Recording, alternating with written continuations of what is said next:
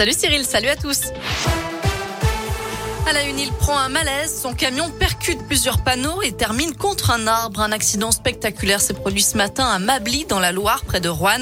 Un chauffeur poids lourd de 44 ans a perdu connaissance alors qu'il circulait sur la Nationale 7 avec sa fille de 10 ans. Cette dernière l'a réveillé. Tous deux sont finalement indemnes. Dans l'actu également, une autopsie doit être réalisée à Saint-Etienne après le drame hier à la Fouillouse. Une femme de 25 ans a perdu la vie. Un mur s'est effondré sur elle alors qu'elle faisait des travaux de rénovation dans sa maison. Les pompiers ont tout tenté pour la ranimer sans succès. La polémique à Lyon après une nouvelle soirée de violence dans le quartier de la Duchère. Trois policiers de la BAC ont été ciblés par des coups de feu alors qu'ils surveillaient un point de deal d'après Gérald Darmanin. Il n'y a pas eu de blessés, mais le ministre de l'Intérieur rejette la faute sur le manque de caméras dans le quartier.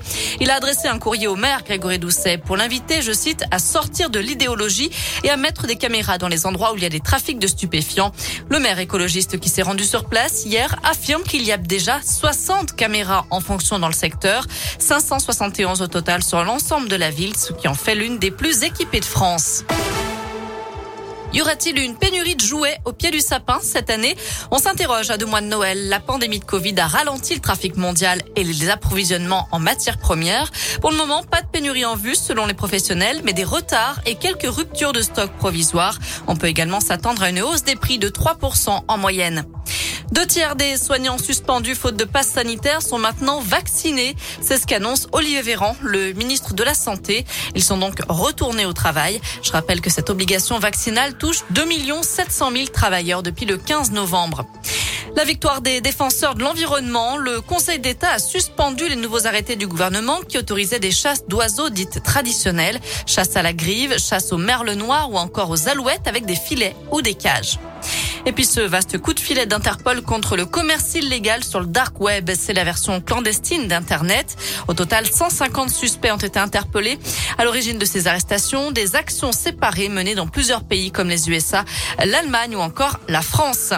Un mot de sport avec du foot à suivre ce soir. L'équipe de France féminine dispute un match de qualification pour la prochaine Coupe du Monde. Le coup d'envoi sera donné à 17h au Kazakhstan. Enfin, c'est le moment de prendre vos places pour le prochain spectacle des Enfoirés. La troupe se produira du 20 au 24 janvier prochain à Montpellier. Comptez de 66 à 91 euros la place. En 2019-2020, les concerts ont permis d'offrir plus de 15 millions de repas aux personnes accueillies par les Restos du Cœur. Voilà pour l'essentiel de l'actu. On jette un à la météo pour cet après-midi. C'est mitigé, je vous le disais.